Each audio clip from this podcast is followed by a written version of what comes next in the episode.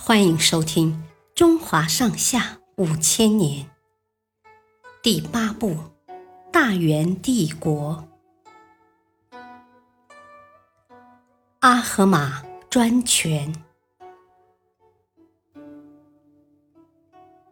忽必烈夺取大汗之位后，一直没有停止过征战，军费开支特别大，再加上元朝刚刚建立，百废待兴。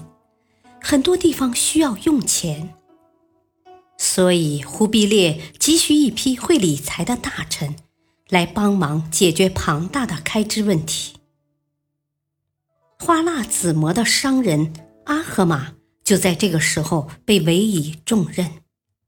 善于搜刮民脂民膏的阿合马，独掌国家财政大权。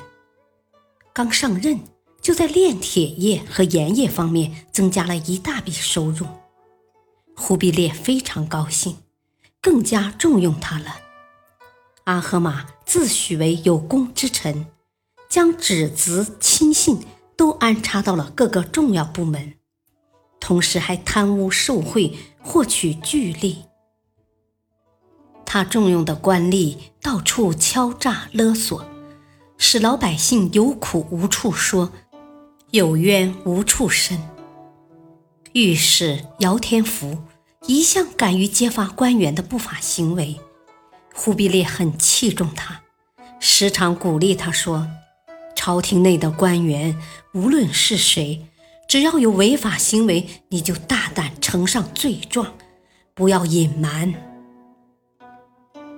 于是姚天福列举了阿合马的二十四条罪状。在朝廷上当众揭露，没想到忽必烈格外包庇阿合马，根本没有惩罚他。过了一段时间，姚天福被阿合马排挤出京，临行时他长叹一声说：“独断专权，可是每朝每代的大忌呀！可怜了天下的苍生。”其他一些直言上谏的大臣纷纷检举阿合马，但他们的奏章都被阿合马拦了下来，并没有上达天庭。结果不但没有动摇阿合马的地位，反而都像姚天福一样，不是被阿合马排挤出去，就是被诬陷致死。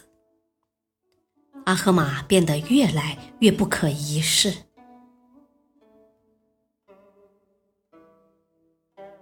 感谢收听，下期继续播讲第八部《大元帝国》，再会。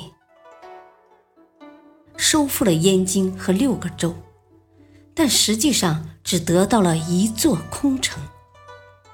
每年还要交付大量财物给金国。谢谢收听，再会。